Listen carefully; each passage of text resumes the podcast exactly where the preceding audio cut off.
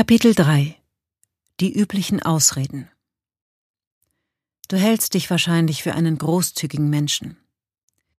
Die meisten Amerikanerinnen tun das und die 427 Milliarden Dollar, die sie seit 2018 an Hilfsorganisationen gespendet haben, wovon 68 Prozent direkt von Privatpersonen kamen, scheinen diese Annahme zu bestätigen. In den Vereinigten Staaten machen Spenden für wohltätige Zwecke etwas mehr als zwei Prozent des Bruttonationaleinkommens aus. Das ist deutlich mehr als in irgendeinem anderen Land. Aber wir können dies nicht als Anzeichen dafür werten, dass Amerikaner insgesamt besonders großzügig sind. Denn diese Zahl wird durch die sehr beträchtlichen Spenden einer kleinen Anzahl extrem reicher Menschen in die Höhe getrieben. Betrachtet man den prozentualen Anteil der Spendenden an der Gesamtbevölkerung, so stehen die USA mit 61 Prozent nur auf Platz 12 und liegen damit weit hinter dem Spitzenreiter Myanmar, wo 88 Prozent der Bevölkerung spenden. Diese Rangliste ist ein Teil des Ergebnisses einer Untersuchung der Charities Aid Foundation, die die Großzügigkeit von Ländern anhand von drei verschiedenen Arten von Engagement untersucht. Fremden helfen, ein Ehrenamt in einer Organisation übernehmen und Geld für eine Wohltätigkeitsorganisation spenden. Im Jahr 2018 belegte Indonesien den ersten Platz in der Gesamtwertung vor Australien und Neuseeland, während die Vereinigten Staaten den vierten Platz belegten, gefolgt von Irland und dem Vereinigten Königreich. Dazu noch eine Anmerkung der deutschen Redaktion. 43,6 Prozent der Deutschen hatten 2014 ein Ehrenamt und leisteten im Jahr 5,42 Milliarden Stunden freiwillige Arbeit. Im Schnitt 13 Stunden im Monat. Bei dem damals gesetzlich festgelegten Mindestlohn von 10,45 Euro hat diese gespendete Freizeit einen Gegenwert von rund 57 Milliarden Euro. Hinter diesen ermutigenden Zahlen verbirgt sich jedoch ein weniger ermutigender Zustand, zumindest was diejenigen betrifft, die in extremer Armut leben. Laut Giving USA 2019, dem zuverlässigsten Bericht über Wohltätigkeit in den USA, geht der größte Teil der amerikanischen Spenden, nämlich 29 Prozent, an religiöse Institutionen. Dort werden damit die Gehälter der Geistlichen sowie der Bau und die Instandhaltung von Kirchen, Synagogen und Moscheen finanziert. Ein kleiner Teil davon, einer Umfrage unter 2200 Kirchen gemäß nur 5 Cent pro gespendeten Dollar, werden an Missionen im In- und Ausland weitergeleitet. Die Missionen dürfen, neben der Suche nach Konvertiten, auch Hilfe leisten. Dementsprechend sieht es so aus, als machte tatsächliche Hilfe für die Länder mit niedrigem Einkommen nur einen Bruchteil dieser 5 Prozent des an religiöse Einrichtungen gespendeten Gesamtbetrags aus. Der nächstgrößere Bereich, an den gespendet wird, ist derjenige der Bildung. Das schließt Universitäten, Hochschulen und Bibliotheken ein. Auch hier fließt nur ein kleiner Prozentsatz in Stipendien für Studierende aus einkommensschwachen Ländern oder in die Finanzierung von Forschungsprojekten, die etwas zur Bekämpfung von Armut und Krankheiten in eben jenen Ländern beitragen können. Giving USA 2019 wirft Spenden an internationale Hilfsorganisationen in einen Topf mit Spenden an andere Organisationen, die nicht Menschen in Armut helfen, sondern zum Beispiel internationale Austauschprogramme durchführen oder sich für internationalen Frieden und Sicherheit einsetzen.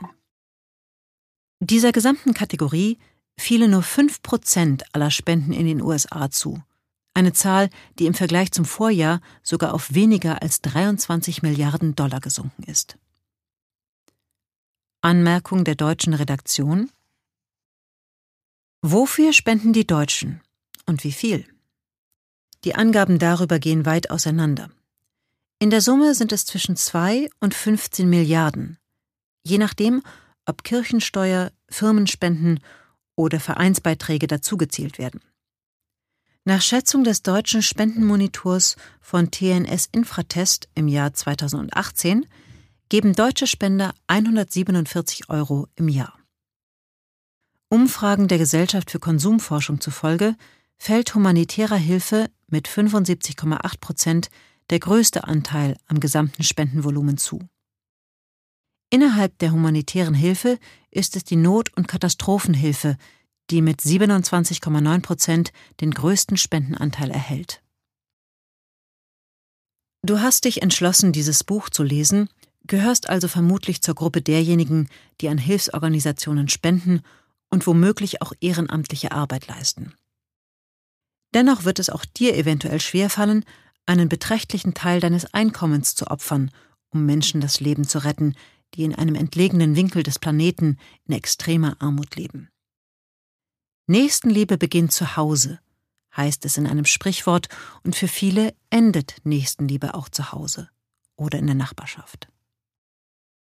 Den Widerstand gegen das Spenden an Hilfsorganisationen haben verschiedene Gesprächspartner, Freunde, Kolleginnen, Studierende und Zuhörerinnen meiner Vorträge auf verschiedene Arten ausgedrückt.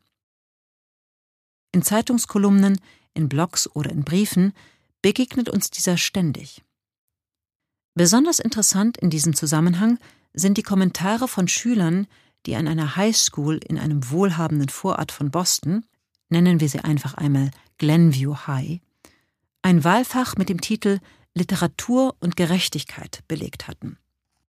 Zu den Literaturempfehlungen für den Kurs zählte auch ein Artikel, den ich für die New York Times geschrieben hatte und in dem ich die gleiche Argumentation vorstellte, die du im vorigen Kapitel gelesen hast. Die Schülerinnen sollten einen Essay zu diesem Thema schreiben. Wir wissen davon, weil Scott Sider, ein Harvard-Student, zu dieser Zeit gerade eine Forschungsarbeit über die Selbsteinschätzung eigener moralischer Verpflichtungen bei Jugendlichen verfasste. Er interviewte 38 Schüler im Laufe des Kurses zweimal und analysierte ihre Essays. Was die Schüler von sich gaben, verdient Aufmerksamkeit, denn es spiegelt eine im wohlhabenden Amerika weit verbreitete Denkweise wider. Ein grundlegender Widerspruch kam von einer Glenview-Schülerin namens Catherine, die der Ansicht ist, dass man Menschen nicht verurteilen sollte, weil sie sich weigern zu spenden. Es gibt keinen Universalkodex in Schwarz auf Weiß für jedermann. Besser, wir akzeptieren, dass in dieser Sache jeder seine eigene Position hat und dass jeder Mensch das Recht hat, seinen eigenen Ansichten zu folgen. Catherine möchte also dem Individuum die Entscheidung überlassen, welche Verpflichtung er oder sie hat, den Armen zu helfen.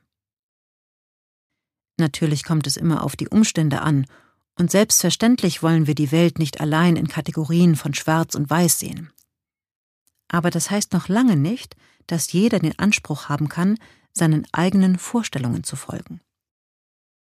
Daraus entsteht moralischer Relativismus, und der mag manchen erst einmal entgegenkommen, bis sie mit jemandem konfrontiert werden, der etwas wirklich Böses tut. Nehmen wir einmal an, wir erwischen jemanden dabei, wie er die Pfote einer Katze auf eine elektrische Herdplatte drückt, die langsam heißer wird. Was würden wir antworten, wenn die Person entgegnet, Macht doch Spaß zu sehen, wie die Katze jault. Wir würden es wohl kaum mit dem Spruch abtun, na ja, jeder hat ein Recht auf seine eigene Sicht der Dinge.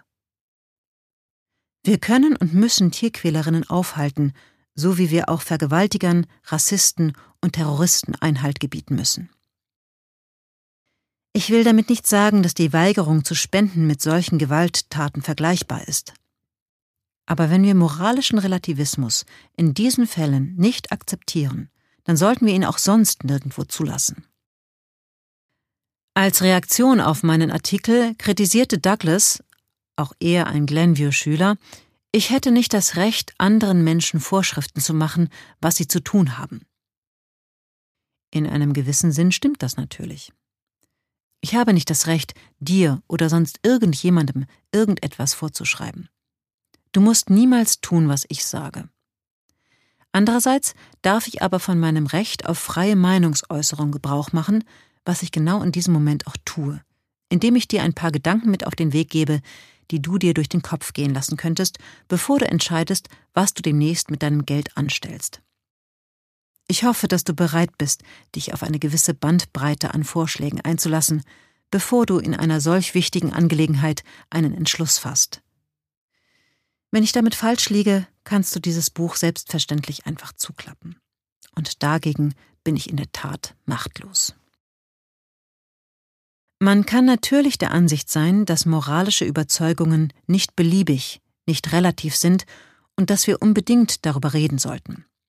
Dass aber die korrekte Sichtweise in jedem Fall ist, dass wir gar keine Verpflichtung haben, zu spenden. Lucy, eine weitere Schülerin der Glenview High, schrieb in ihrem Aufsatz Wenn jemand ein neues Auto kaufen möchte, dann sollte er das auch tun dürfen. Wenn jemand sein Haus renovieren möchte, bitte und wenn er einen neuen Anzug braucht, soll er ihn haben. Die Menschen arbeiten für ihr Geld und haben deshalb auch das Recht, es nach eigenem Wunsch auszugeben. Mit diesem Gedanken hast du vielleicht auch schon gespielt. Habe ich nicht hart gearbeitet, um mir etwas aufzubauen? Habe ich deshalb nicht auch das Recht, die Früchte meiner Arbeit zu genießen? Ist der Kapitalismus nicht gerade deshalb so erfolgreich, weil er Menschen dafür belohnt, dass sie hart arbeiten und Risiken eingehen? Wie jemand in einem als Top Critical Review gefeierten Artikel über die erste Ausgabe dieses Buches auf Amazon schrieb, Sicher, niemand braucht eine Yacht oder ein 2000 Quadratmeter Haus. Aber sind Menschen, die ihr Geld für kleinere Exzesse wie einen schönen Computer oder eine echte Lederjacke ausgeben, von Natur aus schreckliche, gleichgültige Weltbürger, weil sie ihr Geld für sich selbst ausgegeben haben, anstatt es weiterzugeben und den Bedürftigen zu helfen? So gesehen scheint die Idee Lohn für harte Arbeit doch nur fair zu sein. Und natürlich habe ich nie gesagt, dass Menschen, die Geld für sich selbst ausgeben, von Natur aus schrecklich sind. Aber wenn man schon mit dem Begriff Fairness argumentiert, dann solltest du dir einmal kurz vor Augen führen, dass du vermutlich der Mittelklasse in einem hochentwickelten Industrieland angehörst, dass du das Glück hattest, in sozialen und wirtschaftlichen Verhältnissen aufzuwachsen, die dir ein angenehmes Leben ermöglichen, sofern du nur hart arbeitest und die nötigen Fähigkeiten und Kenntnisse besitzt. In einem anderen Land wärst du vermutlich arm geblieben, egal wie sehr du dich abgemüht hättest. Warren Buffett einer der reichsten Menschen der Welt, hat es auf den Punkt gebracht, indem er sagte, dass er zwar ein Talent zum Aktienhandel habe, dass man aber, wenn man mich nach Peru oder Bangladesch verpflanzt hätte, schnell sehen würde, wie viel mein Talent noch bringt, wenn es im falschen Boden wurzelt. Der Soziologe und Wirtschaftsnobelpreisträger Herbert Simon schätzte, dass gesellschaftliches Kapital für etwa 90 Prozent dessen verantwortlich ist, was die Menschen in den reichen Ländern der Erde verdienen. Simon meinte damit das Leben in einer Gesellschaft mit einer guten Infrastruktur, also mit einem effizienten Bankensystem, einer Polizei, die Bürger vor Verbrechen schützt, und einer Justiz, an die man sich mit der Aussicht auf ein gerechtes Urteil wenden kann, wenn sich jemand nicht an Verträge hält. Auch Straßen, Kommunikationssysteme und eine zuverlässige Energieversorgung gehören zu dieser Art gesellschaftlichen Kapitals. Ohne diese Voraussetzungen ist der Kampf gegen Armut ein schwieriges Unterfangen, egal wie sehr man sich auch anstrengt. Ganz abgesehen davon, dass andere Menschen in Armut genauso hart arbeiten wie man selbst, um ihrem Schicksal zu entkommen. Sie haben auch keine andere Wahl, auch wenn sie fast immer unter Bedingungen arbeiten, die für die Bürgerinnen reicher Länder unerträglich wären. Die Arbeit in armen Ländern ist in den meisten Fällen noch anstrengende Handarbeit, denn es gibt weniger Maschinen, die einem das wirklich harte Schuften abnehmen. Sollte es, wieder erwarten, Betriebsarztregelungen und Arbeitssicherheitsmaßnahmen geben, werden diese wohl kaum durchgesetzt. Unverschuldete Arbeitslosigkeit ist in diesen Ländern wahrscheinlicher, denn Arbeitslosigkeit ist generell höher als in den Industriestaaten. Lucy meint, die Menschen hätten ein Recht, ihr selbstverdientes Geld auszugeben, wie und wofür sie wollen. Selbst wenn wir akzeptieren, dass ein solches Recht existiert, beantwortet das noch lange nicht unsere Frage, was man tun sollte. Wenn du das Recht hast, etwas Bestimmtes zu tun, kann ich dich nicht dazu zwingen, von jenem keinen Gebrauch zu machen. Aber ich habe die Freiheit, dir zu sagen, dass es ein Irrsinn ist, dass es wirklich verwerflich ist, dass du einen Riesenfehler begehst. Natürlich hast du das Recht, am Wochenende Videospiele zu spielen, wenn du willst. Aber es kann trotzdem sein, dass du eigentlich deine kranke Mutter besuchen solltest. Genauso können wir sagen, dass die Superreichen ein Recht haben, ihr Geld für Yachten oder 2000 Quadratmeter große Häuser zu verschwenden oder es bündelweise die Toilette herunterzuspülen. Wir können ebenso akzeptieren, dass wir, die mit bescheideneren Mitteln ausgestattet sind, in unserer Freizeit genau die weniger teuren Annehmlichkeiten genießen dürfen, auf die wir Lust haben, um uns von der Arbeit zu erholen. Aber wir sollten dabei eines nicht vergessen. Wenn wir uns entscheiden, unser Geld für diese Dinge auszugeben, statt anderen Menschen das Leben zu retten, dann ist das moralisch falsch und beweist, dass wir, wie der Amazon-Leser so schön sagte, von Natur aus schreckliche, gleichgültige Weltbürger sind. Ich sage nicht, dass wir so denken sollten, mehr dazu in den letzten drei Kapiteln. Aber es gibt keinen Widerspruch zwischen dieser Sichtweise und der, dass jeder Mensch das Recht hat, sein Geld so auszugeben, wie er es ausgeben will. Wenn wir ein Recht haben, mit unserem Geld zu verfahren, wie es uns beliebt, dann nimmt uns dieses Recht jede Möglichkeit, die Reichen zu zwingen, ihr Vermögen herzugeben oder es ihnen auf anderem Wege zu nehmen, beispielsweise durch höhere Steuern. Ich plädiere gar nicht konkret für Steuererhöhungen oder andere Zwangsmaßnahmen, um das Spendenaufkommen zu erhöhen. Mir geht es darum zu klären, welche Verwendung für unser Geld wir selbst wählen sollten, wenn wir uns entscheiden, nach ethischen Prinzipien zu leben. Andererseits bedeutet das überhaupt nicht, dass ich den Staat von der Aufgabe entbinden möchte, seinen Teil bei der Bekämpfung der Armut in der Welt zu leisten. Welche Maßnahmen eine Regierung zu ergreifen hat, steht auf einem anderen Blatt. Das ist nicht der Punkt, um den es mir hier geht. Mein Ziel ist es, dich davon zu überzeugen, jeder einzelne meiner Leserinnen davon zu überzeugen, dass jeder mehr tun kann und tun sollte, um den Armen zu helfen. Die Philosophen des Libertarismus widersprechen dem Gedanken, dass wir eine Pflicht haben, anderen zu helfen. Der Kanadier Jane Narveson hat diese Überzeugung so formuliert. Wir sind natürlich für alles Übel verantwortlich, das wir anderen zufügen, egal wo dieses geschieht, und wir schulden diesen Menschen eine Wiedergutmachung. Trotzdem kann ich keinen plausiblen Grund erkennen, warum wir im Sinne einer allgemeinen Pflicht auch bei denjenigen in der Schuld stehen sollen, denen wir nichts Böses angetan haben. Auf den ersten Blick scheint eine solche Auffassung durchaus verlockend. Wenn du mich in Ruhe lässt, lasse ich dich in Ruhe. Und wir werden uns bestens verstehen. Das Ganze erinnert an den Pioniergeist, der Idee eines Lebens in der großen Weite, wo jeder sein eigenes Territorium eingrenzen und ungestört von den Nachbarinnen sein Leben leben konnte. Aber ein solches Weltbild das uns nicht von der Pflicht entbindet, denen zu helfen, die unverschuldet in Not geraten sind, hat eine erschreckend dunkle Seite. Würde man diese libertäre Denkweise ernst nehmen, müsste man jede Form staatlicher Wohlfahrt abschaffen. Unterstützung für diejenigen, die keinen Arbeitsplatz finden, die krank sind oder eine Behinderung haben.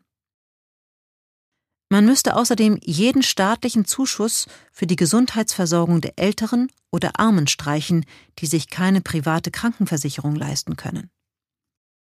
Tatsächlich vertreten nur sehr wenige Menschen solch radikale Ansichten. Die Mehrheit denkt, dass wir eine Verpflichtung haben zu helfen, zumindest den Menschen im eigenen Land, und dass dies für uns ein zumutbares Opfer ist. Ich gehe so weit zu sagen, dass wir die Grenze hier nicht ziehen können. Falls ich dich noch nicht überzeugen konnte, kann ich noch ein weiteres Argument vorlegen.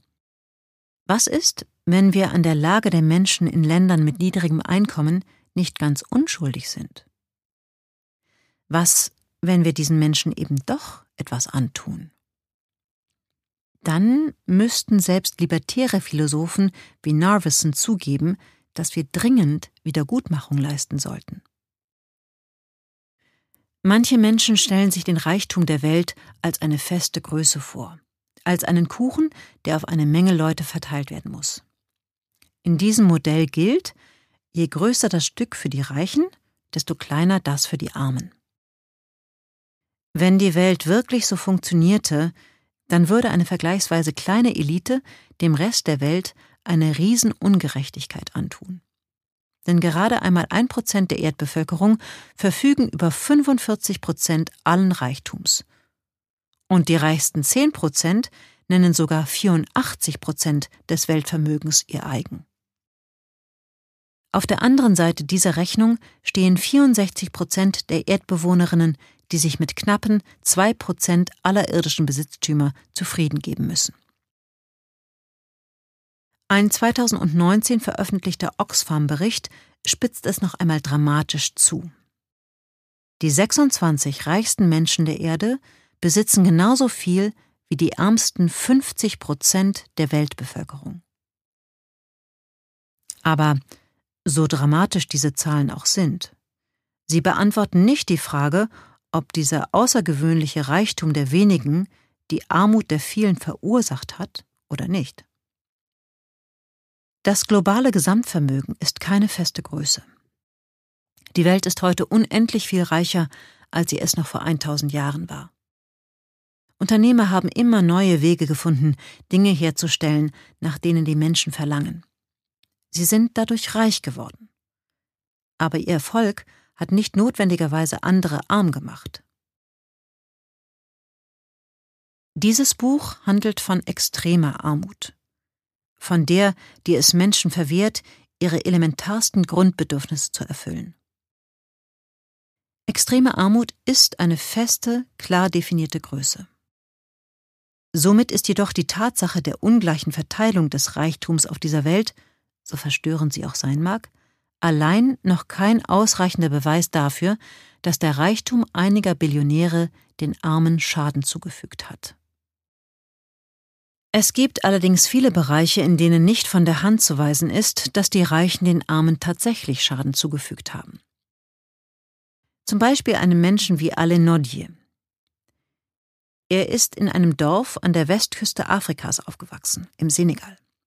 Sein Vater und seine Großväter waren Fischer, also wollte auch Nodier seinen Lebensunterhalt auf diese Weise verdienen. Sechs Jahre lang fing er gerade eben genug, um den Treibstoff für sein Boot zu bezahlen.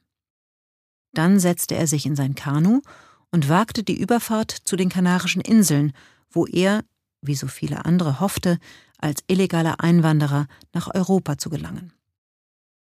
Doch er wurde festgenommen und abgeschoben. Er wird es aufs Neue versuchen, obwohl der Trip über den Atlantik gefährlich ist und schon einen Cousin von ihm das Leben gekostet hat.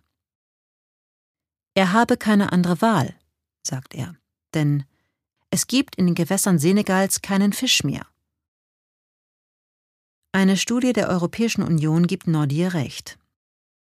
Die Fischgründe, die seinen Vater, wie einst seinen Großvater, samt ihrer Familien ernährt haben, sind von industriellen Fischereiflotten komplett geplündert worden. Europäerinnen, Chinesen und Russinnen fangen den Fisch und verkaufen ihn auf europäischen Märkten an eine wohlgenährte Kundschaft, die sich die hohen Preise dafür leisten kann. Die industrielle Fischerei pflügt mit ihren Grundschleppnetzen den Meeresboden um und zerstört dabei die Korallenbänke, die den Fischen als Laichgrund dienen. In der Folge haben die armen Menschen in der Region eine wichtige Proteinquelle verloren. Wer mit der Fischerei seinen Lebensunterhalt verdient hat, ist heute arbeitslos und jagt nun nach Delfinen oder Walen, von denen manche zu den bedrohten Arten zählen. Trotz vieler Versuche, die Fischerei in den afrikanischen Küstengewässern zu regulieren, wird, so eine Studie, die Ausbeute illegaler industrieller Fischtrawler allein in den senegalesischen Gewässern auf einen Wert von 300 Millionen Dollar geschätzt. Für ganz Westafrika auf 1,3 Milliarden Dollar. Dieselbe traurige Geschichte lässt sich von vielen Küsten auf der ganzen Welt erzählen. Es gibt noch eine weitere Art, auf die reiche Industrienationen den Völkern der armen Länder massiv schaden, die erst im Laufe des vergangenen Jahrzehnts deutlich geworden ist. Der Präsident Ugandas, Yoweri Museveni, hat den reichen Ländern auf einem Treffen der Afrikanischen Union 2007 die ungeschminkte Wahrheit präsentiert. Wir betrachten es als Aggression von ihrer Seite, dass sie den Klimawandel in Gang gesetzt haben. Sie werden irgendwann in Alaska Landwirtschaft betreiben können und auch in Sibirien. Aber was bedeutet das für Afrika? Deutliche Worte. Aber die Anschuldigungen sind nur schwer von der Hand zu weisen. Fast die Hälfte der Treibhausgase in der Atmosphäre stammt aus den Vereinigten Staaten und Europa. Ohne diese Gase würde es den von Menschen verschuldeten Klimawandel nicht geben. Der Beitrag Afrikas ist im Gegensatz dazu vergleichsweise bescheiden. Weniger als drei Prozent der Emissionen aus der Verwendung von fossilen Brennstoffen wurden seit 1751 hier freigesetzt. Ein wenig mehr, wenn man Brandrodung und die Methanemissionen aus der Viehhaltung noch dazu rechnet. Dies ist aber nur ein Bruchteil der Emissionen der Industrienationen. Es kommt zwar auf alle Länder der Erde ein schwieriger Anpassungsprozess zu, wenn sie auf die Veränderungen durch den Klimawandel reagieren müssen. Jedoch werden die Probleme, darauf weist Museveni hin, überproportional die ärmeren Regionen in Äquatornähe treffen. Der Internationale Währungsfonds prognostiziert, dass in Ländern mit einer Jahresdurchschnittstemperatur von 25 Grad Celsius wie Bangladesch, Haiti oder Gabun ein Anstieg von 1 Grad Celsius die Pro-Kopf-Leistung um bis zu 1,5 Prozent reduzieren würde. So etwas wird nicht in Europa, den USA, Kanada und anderen älteren Industrienationen mit viel niedrigeren Durchschnittstemperaturen geschehen. Einige Wissenschaftlerinnen glauben, dass der Niederschlag am Äquator in Zukunft noch weiter abnehmen, in der Nähe der Pole dafür zunehmen wird.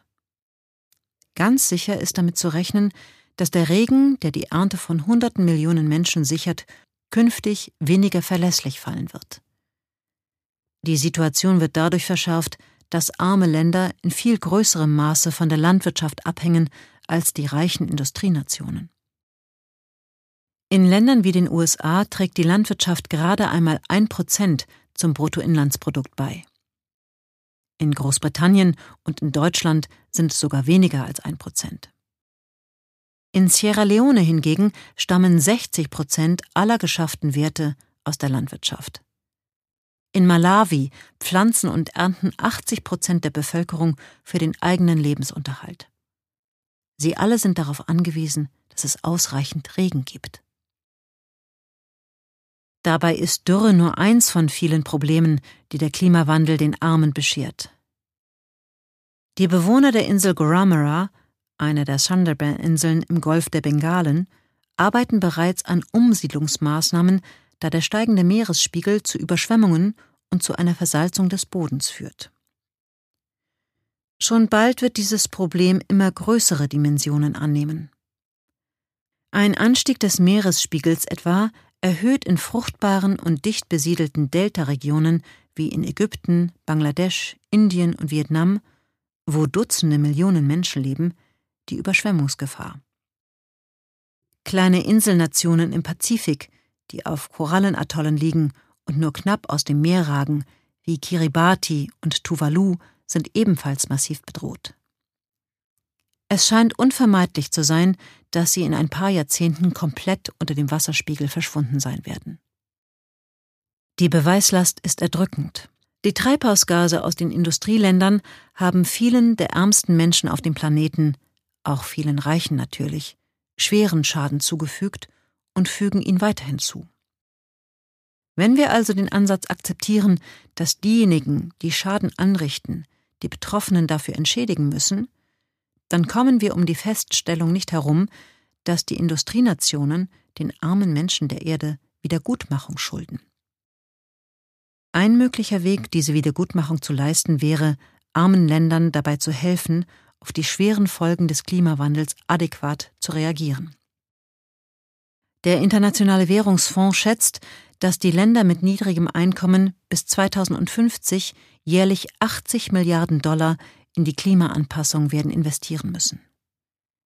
Im Jahr 2014 wurden nur 9,3 Milliarden Dollar für diesen Zweck bereitgestellt. Der IWF fügte hinzu, dass es aus Gründen der Gerechtigkeit durchaus sinnvoll ist, Spenden zur Klimaschutzfinanzierung aus den hochentwickelten Volkswirtschaften mit ihrem Anteil am Klimawandel ins Verhältnis zu setzen.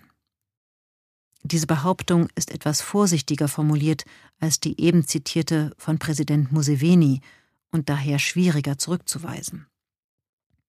Beide gehen aber von der gemeinsamen Annahme aus, dass die Industrieländer den ärmeren und wehrloseren Nationen geschadet haben und weiterhin schaden. Die Kapazität unseres Planeten, Treibhausgase zu absorbieren, ohne dass sich der Klimawandel weiter verschärft, hat sich erschöpft. In einer solchen Welt ist es nicht mehr möglich, nach der Philosophie zu leben, wenn du mich in Ruhe lässt, werde ich auch dich in Ruhe lassen. Denn das würde bedeuten, dass wir kein weiteres Gramm Treibhausgas emittieren dürften. Da wir es doch tun, lassen wir unsere Mitmenschen auf der Erde eben nicht in Ruhe. Amerika ist eine großzügige Nation. Wir Amerikanerinnen leisten mit der Entwicklungshilfe, die aus unseren Steuern bezahlt wird, schon mehr als andere. Genügt das denn nicht? Auf die Frage, ob die Vereinigten Staaten gemessen am Bruttonationaleinkommen mehr, weniger oder etwa genauso viel an Hilfe leisten wie andere reiche Nationen, wusste nur einer von 20 Amerikanern die korrekte Antwort. 2018 waren die Türkei und Schweden am großzügigsten. Beide gaben mehr als ein Prozent ihres Nationaleinkommens. Auch Luxemburg, die Vereinigten Arabischen Emirate, Norwegen, Dänemark und das Vereinigte Königreich erreichten oder übertrafen die Zielvorgaben der Vereinten Nationen von 0,7 Prozent ihres Nationaleinkommens, also 70 Cent pro 100 Dollar, die das Land verdient. Im Durchschnitt finanzierten alle Geberländer der Organisation für wirtschaftliche Zusammenarbeit und Entwicklung, besser bekannt als OECD, mit 0,38 Prozent ihres Bruttonationaleinkommens BNE Entwicklungshilfeprojekte. Die Vereinigten Staaten gaben gerade einmal 0,17 Prozent, so viel wie Portugal. Mehr gaben Frankreich, Italien, Deutschland, Österreich, die Schweiz und Japan.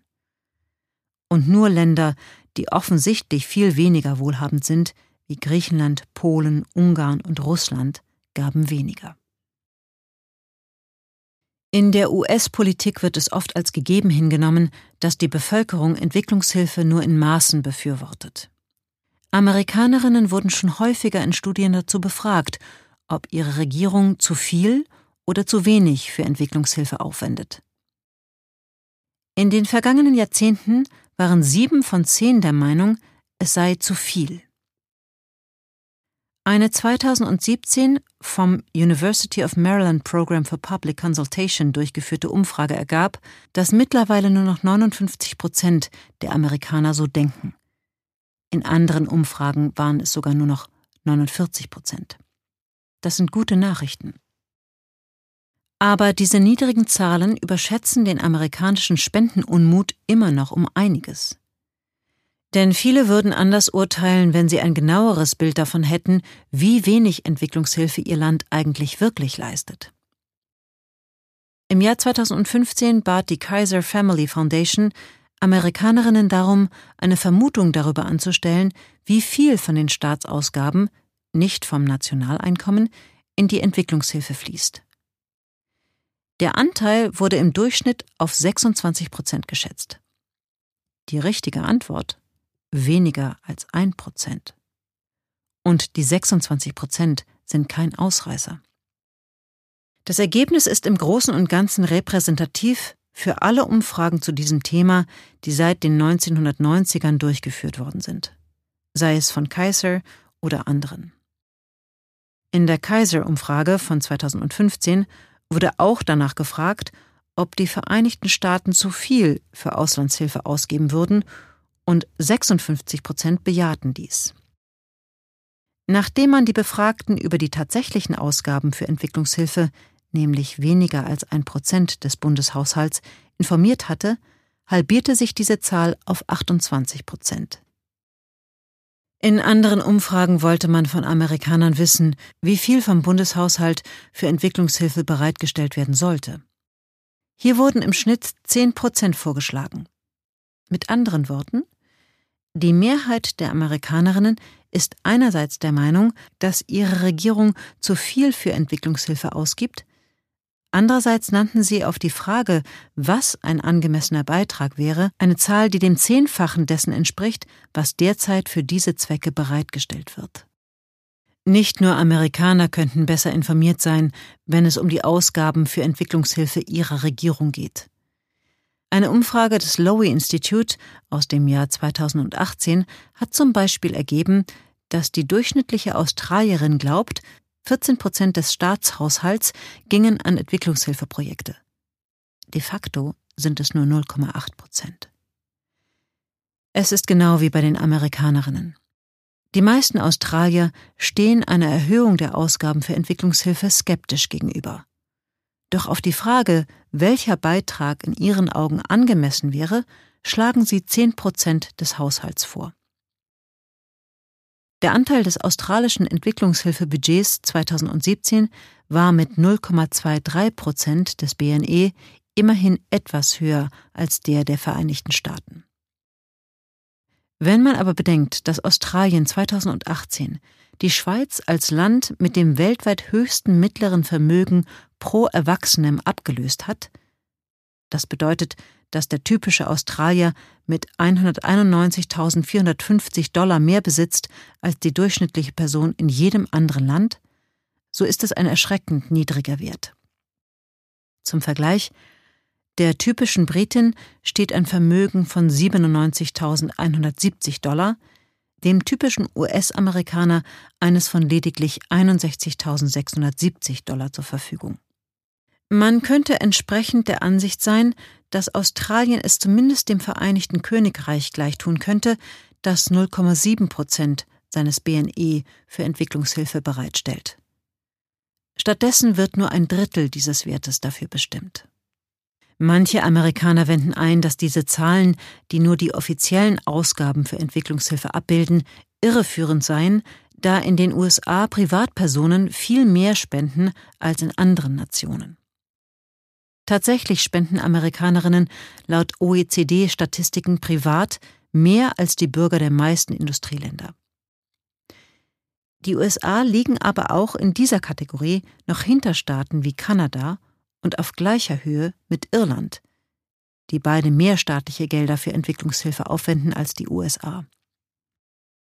Wenn man die 17 Cent pro 100 Dollar Einkommen an nichtstaatlichen Hilfen zu den zufällig etwa gleich hohen staatlichen Hilfen hinzuaddiert, kommt man insgesamt auf 34 Cent pro 100 Dollar Einkommen. Was nichtstaatliche Hilfe angeht, so liegen für das Vereinigte Königreich, Schweden, Norwegen, Luxemburg, die Türkei und die Vereinigten Arabischen Emirate keine vergleichbaren Daten vor. Jedoch sind die staatlichen Hilfen, die das Vereinigte Königreich aufbringt, mit 0,7 Prozent des BNE allein doppelt so hoch wie die der US-Hilfen insgesamt, also staatliche und nichtstaatliche zusammengerechnet. Alle anderen oben genannten Länder leisteten 2018 staatliche Entwicklungshilfe in Höhe des Dreifachen oder zumindest beinahe des Dreifachen dessen, was die USA insgesamt staatlich und privat zur Verfügung stellt. Solch öffentlicher Irrglaube in Bezug auf tatsächlich geleistete Entwicklungshilfe, er existiert, wie wir gesehen haben, nicht nur unter Amerikanern, entpuppt sich immer wieder als Hindernis für politische Entscheidungsträgerinnen. Vor allem für solche, die das von den Vereinten Nationen vorgeschlagene Ausgabeziel von 0,7 Prozent des BNE tatsächlich erreichen wollen. Der erste Schritt zu einer Erhöhung ist also, sich bewusst zu machen, wie viel oder besser gesagt wie wenig, die eigene Regierung für Entwicklungshilfe bereitstellt. Wenn du in einem Land lebst, in dem die Ausgaben dafür weit hinter denen anderer Länder zurückbleiben, kannst du tatsächlich mehr tun, als selbst privat zu spenden. Du kannst zusätzlich als aktiver Bürger andere darüber informieren, wie wenig eure Regierung eigentlich ausgibt. Und du kannst politische Vertreterinnen dazu auffordern, für dein Land ein wirksames Entwicklungshilfeprogramm zu entwickeln, eines, das dem 0,7 Prozent Ziel der Vereinten Nationen gerecht wird. Philanthropie ist nur eine Notlösung, die die Symptome, nicht aber die Ursachen der weltweiten Armut bekämpft. Die politische Rechte fürchtet, dass ich dafür plädiere, den Reichen ihr Geld zu nehmen, um es unter den Armen der Welt zu verteilen. Die Linke hingegen argwöhnt, ich würde den Reichen mit meiner Aufforderung, mehr für Hilfsorganisationen zu spenden, einen Weg aufzeigen, wie sie ihr Gewissen erleichtern können, ohne dabei auf die Profite verzichten zu müssen, die ihnen ein Weltwirtschaftssystem beschert, das ihren Reichtum erhält und Milliarden Menschen weiter an ihrer Armut kettet. Philanthropie, meint beispielsweise der Philosoph Paul Gomberg, befördere einen politischen Quietismus, der unsere Aufmerksamkeit von den institutionellen Ursachen der Armut ablenke, das ist seiner Ansicht nach der Kapitalismus ganz generell, und von der Notwendigkeit, radikale Alternativen zu dieser Gesellschaftsordnung zu finden. Ich bin zwar der Meinung, dass wir auf jeden Fall einen größeren Teil unseres Einkommens an Hilfsorganisationen spenden sollten, um die Armut zu bekämpfen, aber ich bleibe offen für neue Lösungen, wie dieses Ziel am besten erreicht werden kann. Manche Hilfsorganisationen, Oxfam zum Beispiel, leisten sowohl humanitäre Hilfe als auch Entwicklungshilfe und setzen sich gleichzeitig für einen fairen Handel mit Ländern, in denen das Einkommen niedrig ist, ein. Spielen wir einmal mit dem Gedanken, dass du, nach eingehender Beschäftigung mit den Ursachen für die Armut auf der Welt, zu dem Schluss gekommen bist, dass es einen systematischen Wandel der Weltordnung braucht, um die Missstände zu beseitigen. Heißt das dann, dass du nicht an wirksame Hilfsorganisationen spenden solltest, die sich der Bekämpfung extremer Armut verschrieben haben, sondern stattdessen all deine Ressourcen in diesen revolutionären Wandel des Weltwirtschaftssystems stecken musst? Nein, tut es nicht. Zumindest muss man sich, bevor man damit beginnt, ein paar Fragen stellen. Wie genau soll der Wandel aussehen, den du dir wünschst? Sicher strebst du nicht nach einer der Alternativen zum Kapitalismus, die schon einmal getestet worden sind. In der Sowjetunion, in China, Kuba, Kambodscha oder einem der anderen Regime des 20. Jahrhunderts. Sie konnten dem Kapitalismus nicht wirklich erfolgreich ein Ende setzen. China ist offiziell immer noch kommunistisch, ein Besuch im Land zeigt aber deutlich, wie sehr der Kapitalismus dort blüht und gedeiht. Die nächste Frage wie ließe sich ein revolutionärer Wandel gestalten? Wie wäre er umsetzbar? Noch wichtiger, kannst du irgendetwas tun, um den Weg zu diesem Wandel gangbarer und das Ziel erreichbarer zu machen? Nur wenn du diese Fragen für dich schlüssig beantworten kannst, ist es sinnvoll, deine Zeit, deine Energie und dein Vermögen in Organisationen zu stecken, die eben jenen revolutionären Wandel des Weltwirtschaftssystems herbeiführen wollen. Wenn kaum Chancen bestehen, diese Art von Revolution zu erreichen, kaum eine Möglichkeit, mit der du den Wandel beschleunigen kannst, dann solltest du keine Zeit verschwenden und dich lieber nach einer Strategie umsehen, die realistischere Aussichten bietet, die extreme Armut vielleicht nicht zu beenden, aber zumindest die Not einiger Menschen wirklich zu lindern. Wenn man die Wunde nicht heilen kann, verweigert man trotzdem nicht das Pflaster. Menschen Geld oder Nahrung zu geben, führt doch nur zur Abhängigkeit. Ich stimme der Forderung zu, dass wir keine Lebensmittel direkt an arme Menschen verteilen sollten, wenn nicht eine akute Notlage vorliegt, wie zum Beispiel nach einer extremen Dürre, einem Erdbeben oder einer Flutkatastrophe. In diesen Fällen müssen Menschen schnell vor dem Verhungern gerettet werden. Unter weniger schlimmen Umständen kann die Versorgung mit Lebensmitteln tatsächlich Abhängigkeiten schaffen. Wenn Nahrungsmittel aus anderen Ländern eingeführt werden, kann das den lokalen Markt ruinieren und einheimischen Bauern den Anreiz nehmen, einen Überschuss für den Verkauf zu erwirtschaften. Letzten Endes müssen wir sicherstellen, dass Menschen ihre Nahrungsmittel selbst produzieren und sich überhaupt Kraft ihrer eigenen Arbeit auf eine nachhaltige Weise selbst versorgen können. In der ersten Ausgabe dieses Buches habe ich mich ebenfalls dafür ausgesprochen, den Armen kein Geld zu geben. Doch dann machten sich vier Harvard- und MIT-Studenten der Entwicklungsökonomie daran, herauszufinden, was passieren würde, wenn man armen Familien in Kenia bedingungslos und direkt Bargeld gäbe. Was würden sie damit anstellen?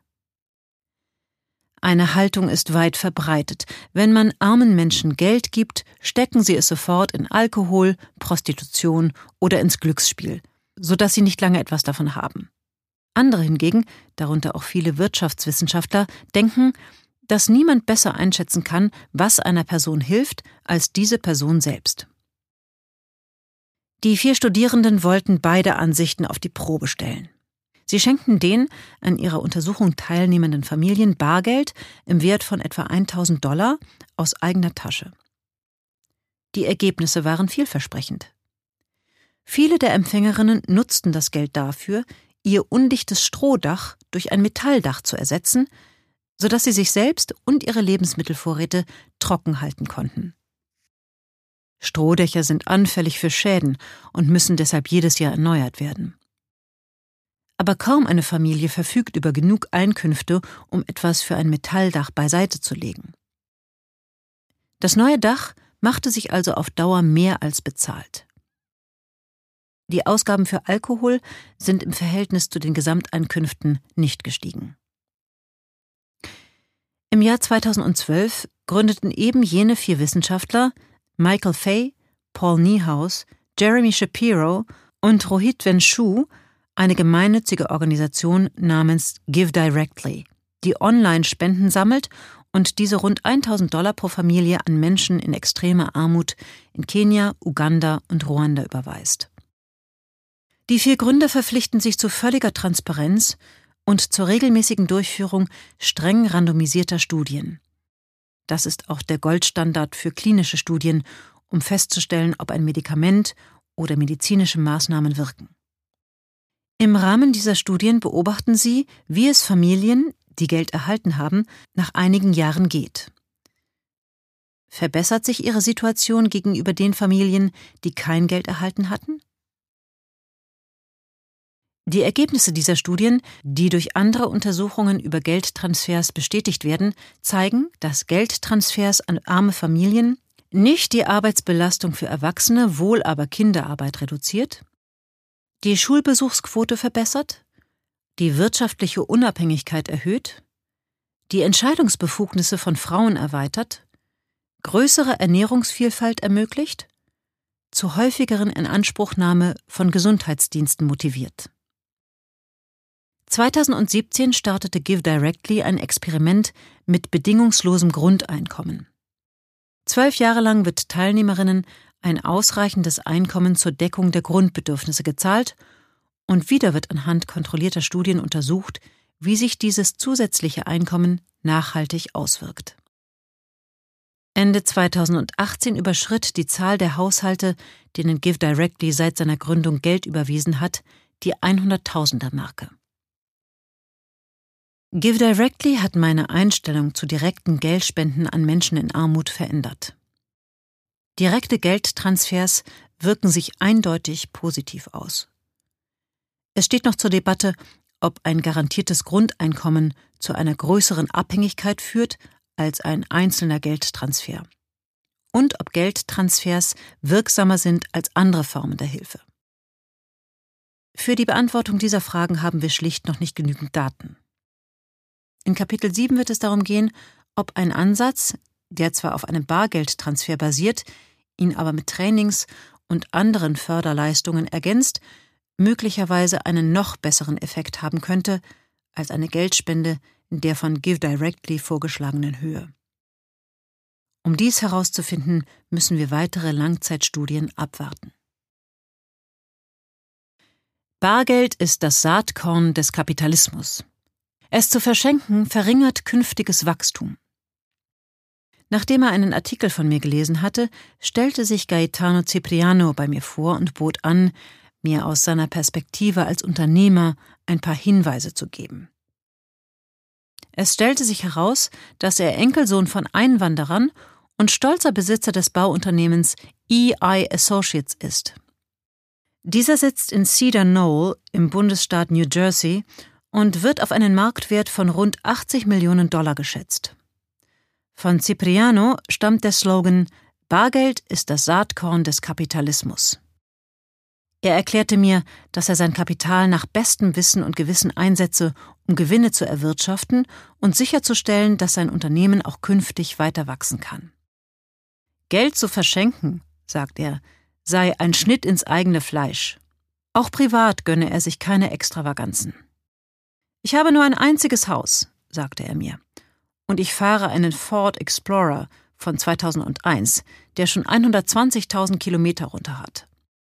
Ich gönne mir die Mitgliedschaft in einem netten Squash-Club, besitze vier Anzüge und zwei Paar schwarze Schuhe. Wenn ich Urlaub mache, dann nur kurz und hier in der Region. Ich habe weder Yacht noch Privatjet. Er spende Geld für wohltätige Zwecke, aber auf einem Level, das sich gut mit nachhaltigem Wachstum verträgt.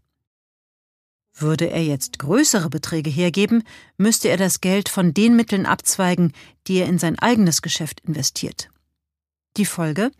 Er würde künftig weniger verdienen, möglicherweise weniger Leute einen Arbeitsplatz geben können und niedrigere Gehälter zahlen. Unterm Strich bliebe dann viel weniger übrig, sollte er sich später im Leben dazu entscheiden, mehr an wohltätige Zwecke zu spenden. Zwölf Jahre nach diesem Erstkontakt, als ich mit der Arbeit an der Jubiläumsausgabe begann, fragte ich Cipriano, wie es denn jetzt um sein Unternehmen bestellt sei und ob sich sein Lebensstil oder seine Spendenbereitschaft verändert hätte. Es ginge ihm sehr gut, sagte er. Es war ihm gelungen, sein Vermögen in zwölf Jahren mehr als zu verdoppeln. Er hatte seinen Ford gegen einen GMC Terrain ausgetauscht, den er gebraucht gekauft hatte. Er wohnte im selben Haus wie zuvor und, so Cipriano wörtlich, ich habe immer noch kein Haus an der Küste, keine Yacht, kein Flugzeug und keine Geliebte. Der größte Luxus, den er sich gegönnt hatte, war ein Squash-Doppelplatz, den er für sich und seine Freunde für 500.000 Dollar hat bauen lassen. Er gab tatsächlich nicht wesentlich mehr für sich und seine Familie aus. Sein Spendenverhalten aber hat nichts mit dem zu tun, was dieses Buch vorschlägt. Seine private Wohltätigkeit kam vor allem der Squash und Education Alliance zugute, die Squash mit akademischer Bildung, Mentoring, Reisen, College-Finanzierung und Berufsvorbereitung in verschiedenen Jugendprogrammen kombiniert, hauptsächlich in den Vereinigten Staaten. Cipriano ist auch der Hauptstifter einer Suppenküche der St. John's Roman Catholic Church in Newark, New Jersey, der Kirche, in der sein verstorbener Vater früher die Messe besuchte und die Gemeindearbeit unterstützte. Er und seine Mutter führen dies in Erinnerung an seinen Vater fort.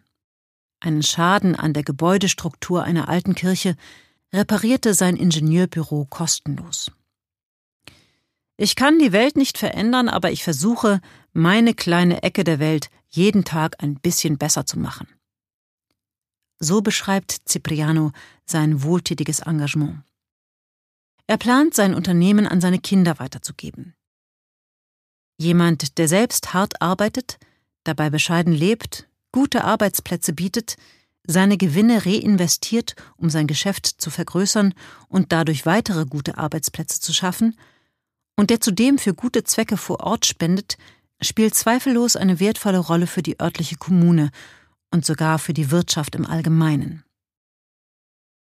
Paradoxerweise lässt Cipriano, der offensichtlich weiß, wie man das Beste aus seinem Geld machen kann, der sogar sein Auto gebraucht kauft, diese Bedingung, eben das Beste aus seinem Geld zu machen, in dem Moment fallen, in dem es um Philanthropie geht. Seine Wohltätigkeit bildet nämlich einen deutlichen Kontrast zu der einer anderen Persönlichkeit, die auch einen scharfen Blick für Wertsteigerung hat.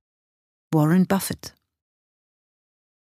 Er wird oft als Beispiel herangezogen, wenn es um Gründe dafür geht, warum man an seiner ersten Million festhalten sollte. Hätte er selbst sie weggegeben, dann hätte ihm das Kapital gefehlt, sein eigenes Unternehmen aufzubauen. und er hätte niemals die 31 Milliarden Dollar verdient, die er der Gates Foundation bereits gespendet hat. Er hat vor, den Großteil seines immensen Vermögens an die Gates Foundation zu spenden, weil er erkannt hat, dass eine Spende für die ärmsten Regionen der Welt, die dort beispielsweise für die Verbesserung der Gesundheitsversorgung und das Fördern des Wirtschaftswachstums eingesetzt werden kann, viel mehr bewirkt als eine Spende in den Vereinigten Staaten. Solltest du die gleiche Investmentbegabung zeigen wie Warren Buffett, kann ich dir nur dringend dazu raten, ähnlich lange mit deinem Geld zu arbeiten, um dich dann spät in deinem Leben davon zu trennen, so wie er es getan hat. Menschen mit weniger spektakulärem Finanzgeschick sollten vielleicht früher daran denken, etwas von ihrem Besitz wegzugeben und das Geld dort wirken zu lassen, wo es am meisten Gutes tut. Claude Rosenberg, er ist 2008 verschieden, war Gründer und Geschäftsführer des Finanzdienstleisters RCM Capital Management. Er verstand sich also auf Investitionen. Ebenso auf Philanthropie. Er rief einen Verbund ins Leben, den er New Tithing nannte, der neue Zehnt, und schrieb ein Buch mit dem Titel Wealthy and Wise How You in America Can Get the Most Out of Your Giving. Zu Deutsch Wohlhabend und weise wie du und Amerika das meiste aus deinen Spenden machen kannst. Er war überzeugt davon, dass es besser ist, sofort zu spenden, als erst das Geld zu investieren und später für einen guten Zweck herauszugeben, weil soziale Probleme nur schlimmer werden, wenn man sie vernachlässigt. Anders gesagt, so wie Kapital wächst, wenn man es investiert, wachsen wahrscheinlich auch die Kosten für das Beheben sozialer Probleme. Und Rosenberg war der Ansicht, dass diese Kosten exponentiell schneller wachsen als die Rendite auf ein Kapital. Armut und soziale Probleme hätten die Eigenschaft, sich zu einer wahren Lawine zu entwickeln. Nicht nur für die betroffenen Individuen, sondern für die Gesellschaft insgesamt und für künftige Generationen. So weitreichend sein Ansatz ist, so schwer ist er zu beweisen oder zu widerlegen. Aber wenn er auf die Armut in den Vereinigten Staaten zutrifft, dann lässt er sich erst recht auf die Armut in Ländern mit niedrigem Einkommen anwenden. Dort kann schon allein deshalb ein höherer Ertrag bei der Bekämpfung der Armut erzielt werden, weil man auf einem viel niedrigeren Niveau ansetzt. Das mag alles sein, aber es bezieht sich nicht wirklich auf den Einwand, dass Einzelne aus Ländern mit hohem Einkommen der eigenen Wirtschaft schaden, wenn sie spenden. Colin McGinn, damals Philosophieprofessor an der University of Miami, brachte ihn mit einer Reaktion auf meine früheren Schriften noch einmal mit einigem Nachdruck hervor. Was, wenn du jeden Pfennig, den du jemals besessen hast, den Armen in Afrika geben würdest? Dann hätten wir keine Wirtschaft mehr, keine Möglichkeiten, neuen Wohlstand zu schaffen oder je wieder irgendwem zu helfen. Ob McGinns mit du dich meint, die individuelle Leserin oder die Gemeinschaft aller, die ein amerikanischer Südstaatler als Y'all ihr alle bezeichnen würde, ist nicht ganz klar. Wenn du, füge hier deinen Namen ein, jeden Penny, den du jemals besessen hast, nehmen und ihn den Armen in Afrika schenktest, machte das unserer Volkswirtschaft gar nichts aus. Selbst wenn jeder einzelne Leser dieses Buches diesen Entschluss fasste, müsste sich unsere Wirtschaft kaum räuspern. Es sei denn, die Verkaufszahlen dieses Buches überstiegen selbst meine kühnsten Erwartungen. Käme jeder Amerikaner auf diese Idee, wäre die US-Wirtschaft in der Tat ruiniert. Aber davon kann erstens keine Rede sein, ich kann jedenfalls nicht den geringsten Hinweis erkennen, dass sich etwas in dieser Art anbahnt, und zweitens behaupte ich auch nicht, dass wir das tun sollten. Weil nur wenige Menschen einen wirklich wirksamen Beitrag leisten, ist die Notwendigkeit, mehr zu spenden, weiterhin groß. Und je mehr wir alle geben, desto mehr Leben können wir retten. Wenn nun jeder deutlich mehr spenden würde, entstünde eine ganz neue Situation. Die Kluft zwischen arm und reich ist zwar groß, aber wenn alle von uns mehr geben, müssten wir nicht jeden letzten Penny nach Afrika spenden. Wie du noch vor dem Ende dieses Buches sehen wirst, würde schon ein kleiner Beitrag von jedem, der heute ein angenehmes Leben führt, genügen, um das Ziel zu erreichen, die große Masse der Menschen in den armen Ländern über die Armutsgrenze von 1,90 Dollar am Tag zu bringen.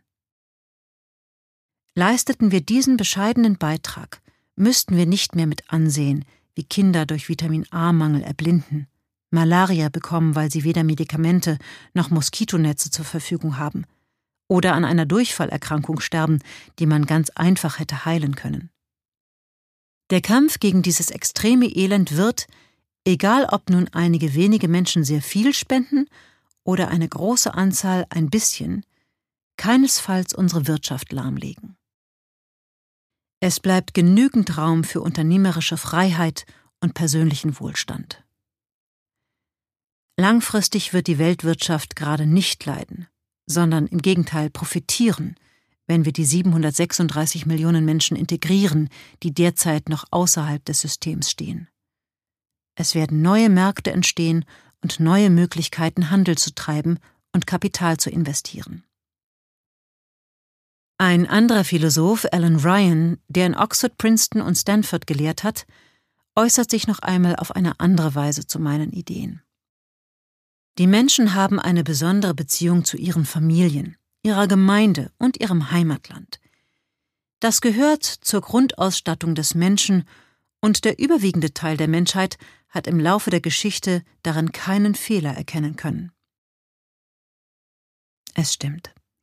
Die meisten von uns sorgen sich mehr um die eigene Familie, die eigenen Freunde und die eigene Gemeinde als um Fremde. Das ist normal und eigentlich auch nicht verkehrt. Aber wie weit soll diese Vorliebe gehen? Brandon, auch er ein Schüler der Glenview High, glaubt, dass man mit seinem Geld nicht den Armen helfen sollte, sondern es besser dafür ausgibt, die eigene Familie und Freundinnen zu unterstützen, denn die können das Geld auch gut gebrauchen. Wenn Ihre Familie und Freunde in wirklicher Not sind, so wie die Menschen in extremer Armut, dann ginge es tatsächlich gegen die menschliche Natur, das Geld nicht Ihnen, sondern absolut Fremden zu geben. Glücklicherweise stehen aber die meisten Menschen der Mittelklasse in reichen Ländern nicht vor einer solchen Entscheidung. Sie können ihre Familien in der Regel ausreichend versorgen, selbst wenn sie dafür weniger ausgeben als bisher und frei werdende Mittel dazu verwenden, denjenigen zu helfen, die in extremer Armut leben. Zugegeben, zu definieren, wo genau hier die Grenze liegt, ist keine einfache Aufgabe und ich werde zu dieser Herausforderung später in meinem Buch zurückkehren. Kiernan, ein weiterer Schüler der Glenview High, formulierte einen ähnlichen Einwand wie Alan Ryan. Den Armen zu geben, was wir nicht brauchen, würde diese Welt besser und gerechter machen. Aber das wäre wie ein Kind, das aus seiner Tüte einen Bonbon nimmt und den Rest verschenkt. Das gibt es eben nicht. Was in all diesen Einwänden und Anmerkungen immer wieder anklingt, ist die Diskrepanz zwischen den Verhaltensweisen, die wir Menschen in der Regel zeigen, und der Forderung, wie wir eigentlich leben sollten. Als Brenton O'Grady, ein Philosophiestudent an der Queen's University in Ontario, zu diesem Thema einen Blog startete, bekam er von einem kanadischen Kommilitonen namens Thomas Simmons folgende Antwort. Natürlich möchte ich nicht, dass Menschen sterben, aber ich habe einfach gar keine Verbindung zu ihnen. Ich zweifle nicht daran, dass ich anders denken würde, wenn ich einmal in Länder gereist wäre, wo die Menschen hungern. Aber so wie die Dinge liegen, leben diese Menschen einfach zu weit weg in der Ferne. Indem ich kein Geld für sie spende, messe ich implizit dem Wohlstand in meinem eigenen Leben einen größeren Wert zu als dem Überleben vieler anderer. Und so ist es wohl auch. Handle ich damit unmoralisch? Schon möglich. Als O'Grady nachhakte, stellte Simmons noch einmal unmissverständlich klar, ich habe nicht die Absicht, mein Handeln als moralisch zu verteidigen, sondern wollte einfach nur meine persönlichen Gefühle ausdrücken. Ich erkläre nur, was ich empfinde. Die Unterscheidung zwischen der Beschreibung, was ist, und der Definition, was sein sollte, scheint auch in den Positionen von Kiernan und Alan Ryan auf. Der Umstand, dass wir unsere Familien, unsere Gemeinde und unser eigenes Land bevorzugen, mag zwar erklären, warum es uns nicht gelingt, den fremden Armen zu helfen, aber aus ethischer Sicht kann er unser Handeln nicht rechtfertigen, auch wenn noch so viele Generationen vor uns das in Ordnung fanden. Dennoch, eine gute Erklärung, warum wir uns auf eine bestimmte Art und Weise verhalten, ist der erste Schritt auf dem Weg zu verstehen, inwieweit eine Änderung dieses Verhaltens möglich ist. Gaetano Ciprianos Rechtfertigung für sein lokales Engagement zielt in eine andere Richtung. Es gibt hier in New Jersey schon viel zu viel zu tun, sagt er. Entscheidender sei vielleicht aber der Umstand, dass er sowohl den Priester von St. John's gut kenne, der die Suppenküche leitet, sowie den Leiter der Squash and Education Alliance und auch Menschen, die das Programm in anderen Städten durchführten. Er könne sich deshalb sicher sein, dass sein Geld ordnungsgemäß, effizient und kostenwirksam ausgegeben wird und die Projekte, die er unterstützt, echte, messbare und greifbare Ergebnisse liefern. Zudem betonte er mir gegenüber noch einmal Ich kenne niemanden in Afrika. Natürlich gibt es bedürftige Menschen in New Jersey. Aber können sie wirklich kostenwirksam unterstützt werden? Wenn wir uns nur auf die relative Kosteneffizienz der Hilfen für Menschen in den USA konzentrieren, dann sind die Organisationen, an die Cipriano spendet, vielleicht in der Tat eine angemessene Wahl. Nehmen wir aber eine globale Perspektive ein, in Kapitel 6 wird es genau darum gehen, wird offenkundig, dass Hilfsprojekte für Menschen in wohlhabenden Ländern hinsichtlich ihrer Kostenwirksamkeit niemals mit Hilfsprojekten für extrem arme Menschen in Ländern mit niedrigem Einkommen konkurrieren können. Persönlicher Kontakt darf auch nicht entscheidend sein. Dessen Fehlen ist keine Rechtfertigung dafür, nicht dorthin zu spenden. Wir werden sehen, dass es Expertinnen gibt, die die Arbeit und Wirksamkeit von Wohltätigkeitsorganisationen nach strengen Maßstäben bewerten. Expertinnen, die viel besser dazu in der Lage sind, die realen, messbaren und greifbaren Erfolge zu beziffern als individuelle Spender. Denn weder haben diese die Zeit, hunderte Arbeitsstunden in ein Assessment der Hilfsorganisationen ihrer Wahl zu investieren, noch wahrscheinlich das nötige Know-how dafür. Selbst wenn sie bereit wären, Zeit in diese Aufgabe zu stecken. Schütten wir nicht einfach Geld in ein Millionengrab? Auf die Veröffentlichung der ersten Auflage dieses Buches folgten viele Interviews. Einige für Radiosendungen, bei denen Zuhörer anrufen konnten. Eine der häufigsten Einwände, die Anrufer an mich richteten, war Wir haben bereits unermessliche Summen in die Armutsbekämpfung in Ländern mit niedrigem Einkommen investiert und trotzdem leben Millionen in extremem Elend. Ist das nicht ganz klar eine hoffnungslose Aufgabe? Ein unlösbares Problem? Kapitel 1 hilft uns einzuschätzen, wie wenig dieser Kommentar auf Fakten basiert. Er verschweigt ein halbes Jahrhundert Realität. Es stimmt natürlich, dass es immer noch Millionen, sogar hunderte Millionen Menschen gibt, die in extremer Armut leben. Jedoch, in einer Welt mit 7,6 Milliarden Einwohnern ist das eine recht kleine Zahl. Tatsächlich ist der Anteil der Menschen, die nicht in der Lage sind, ihre Grundbedürfnisse selbst zu befriedigen, ebenso wie der Anteil der Kinder, die vor ihrem fünften Geburtstag sterben, in der Geschichte der Menschheit mit großer Wahrscheinlichkeit noch nie so niedrig gewesen. Ganz sicher ist die Lebenserwartung heute höher denn je. Gehen wir zwei Jahrhunderte zurück, bis zum Jahr 1800. Damals hatte ein neugeborenes Kind in Belgien, dem Land mit der heute höchsten Lebenserwartung weltweit, etwa 40 Jahre vor sich. Ein indisches Kind nur 25 Jahre. Heute gibt es kein Land mehr, in dem die Lebenserwartung 50 Jahre unterschreitet.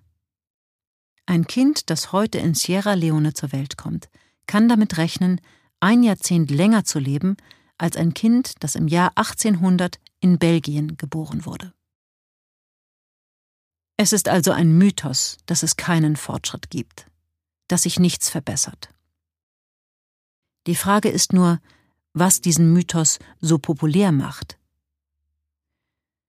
Wenn du 2018 nicht hinter dem Mond gelebt hast, weißt du von den zwölf Jungen und ihrem Fußballtrainer, die damals in einer Höhle in Thailand festsaßen. Die Story machte tagelang weltweit Schlagzeilen. Es ist natürlich wunderbar, dass die zwölf Jungs und ihr Trainer gerettet werden konnten. Aber dieser Erfolg steht in keinem Verhältnis zur Anzahl der Kinder, die in den letzten Jahrzehnten der Kindersterblichkeit entronnen sind.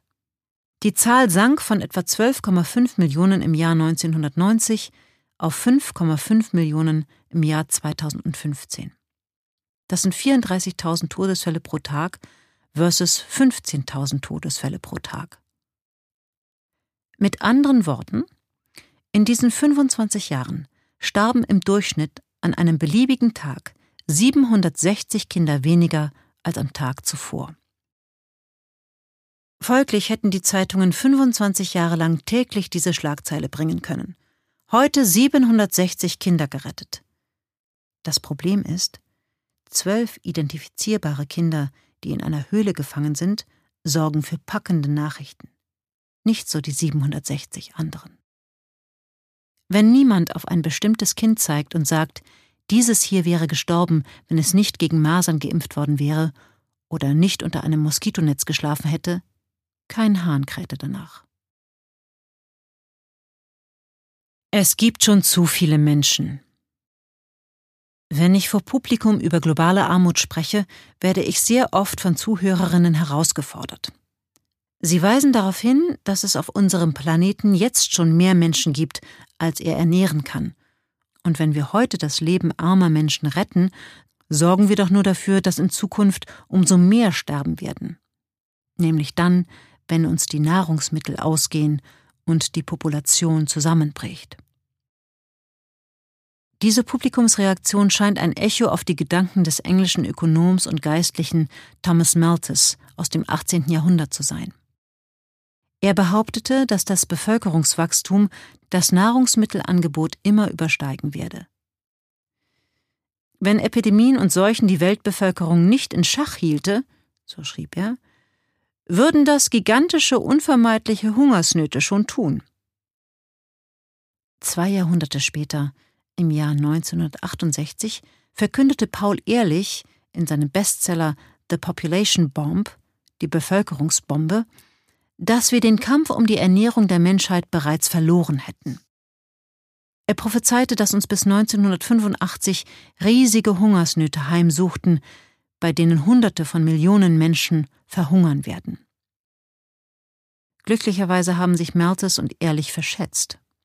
Im halben Jahrhundert nach Ehrlichs düsterer Prophezeiung stieg die Nahrungsmittelproduktion pro Kopf massiv an.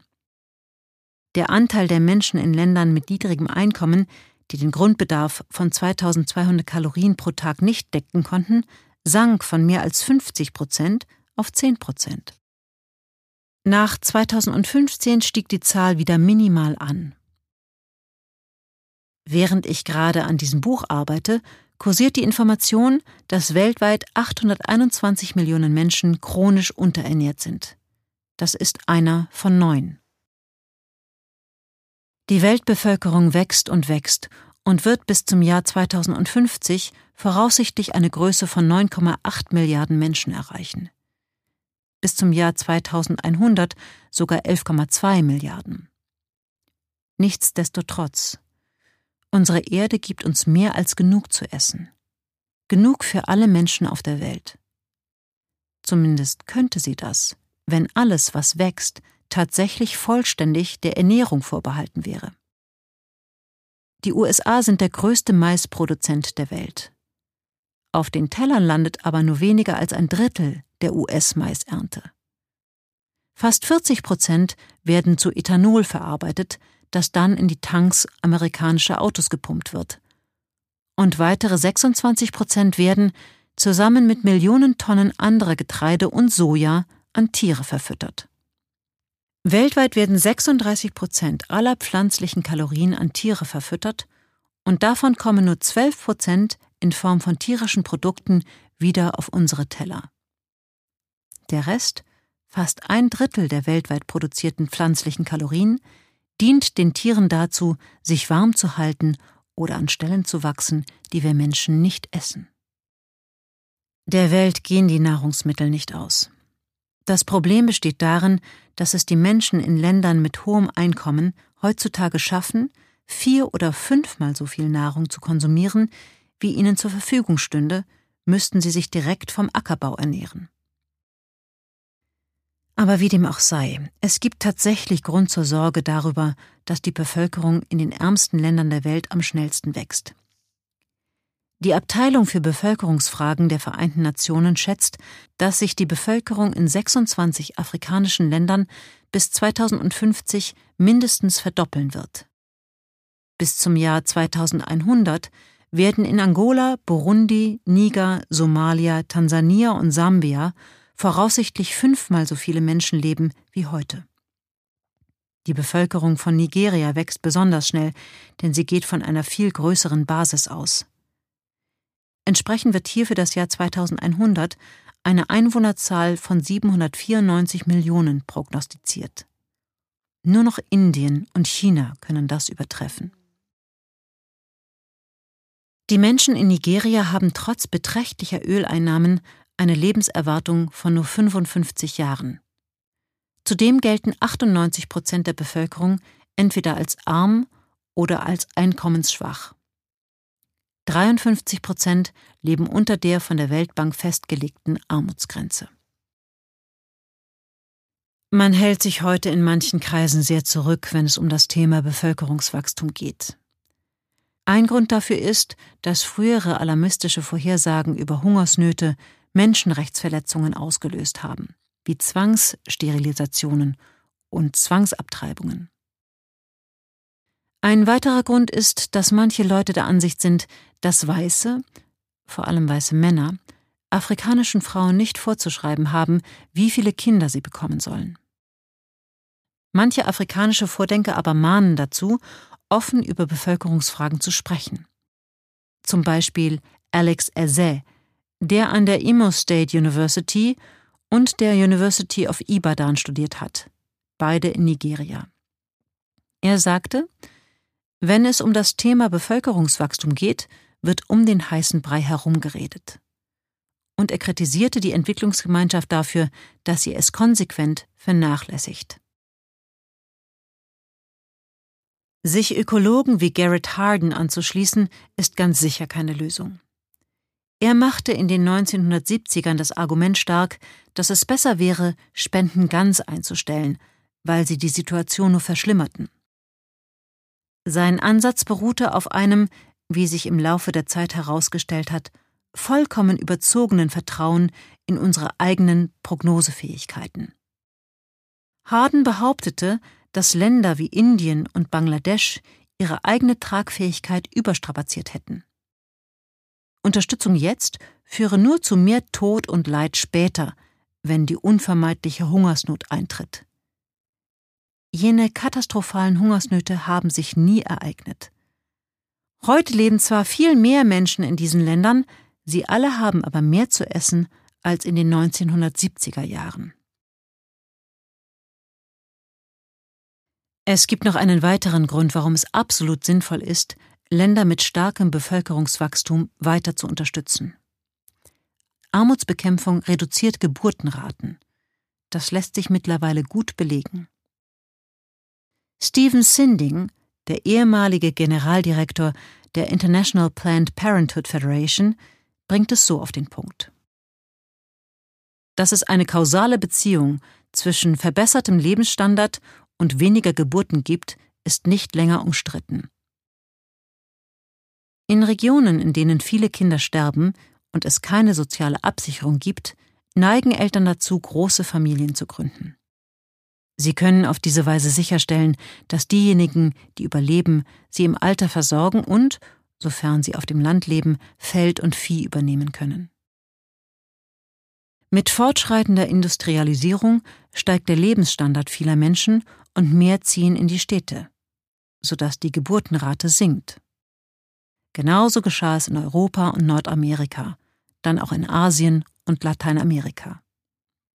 Subsahara-Afrika scheint gerade den gleichen Weg einzuschlagen, vor allem in urbanen Gebieten. Diese Entwicklung setzt aber bei einer sehr hohen Geburtenziffer an und zeigt sich vor allem in der jungen Bevölkerung. Mädchen eine Ausbildung zu ermöglichen, senkt ebenfalls die Geburtenrate. In Mali zum Beispiel haben Frauen mit Sekundarabschluss oder mehr im Schnitt drei Kinder, Frauen ohne Schulbildung durchschnittlich sieben. Eine Langzeitstudie in Guatemala hat ergeben, dass jedes zusätzliche Jahr, das ein Mädchen in der Schule verbrachte, die Geburt ihres ersten Kindes um sechs bis zehn Monate nach hinten verschiebt. An der Entwicklung Keralas, einem der früher ärmeren Bundesstaaten Indiens, lässt sich der Einfluss von Bildung auf Geburtenraten deutlich erkennen. In den 1990er Jahren war Kerala zwar arm, unterschied sich aber mit seinem höheren Bildungsstand und mehr Gleichberechtigung für Frauen von einem Großteil des übrigen Landes. Frauen bekamen hier im Durchschnitt nur 1,7 Kinder, weniger als in Schweden oder den USA, ganz zu schweigen von anderen Teilen Indiens mit niedrigerem Bildungsstandard und weniger Mitspracherecht für Frauen. Heute können wir sehen, dass sich Keralas Investition in Bildung, Alphabetisierung und Gleichberechtigung für Frauen ausgezahlt hat. Es gehört heute nicht mehr zu den ärmeren Bundesstaaten Indiens. Wenn Hilfe von außen also dabei hilft, Alphabetisierung und Gleichberechtigung zu fördern, kann der Effekt tatsächlich sehr positiv sein, eine langfristig nachhaltige Bevölkerungsentwicklung. Nichtsdestotrotz können in armen Ländern mit hohen Geburtenraten dann konkrete Maßnahmen zu ihrer Senkung notwendig und sinnvoll sein, wenn diese einen halbwegs menschenwürdigen und nachhaltigen Lebensstandard sicherstellen. Auch hier ist Entwicklungshilfe bedeutend, vor allem der Aufbau einer medizinischen Grundversorgung, da sie der beste Weg ist, Frauen zu erreichen und über Verhütung aufzuklären.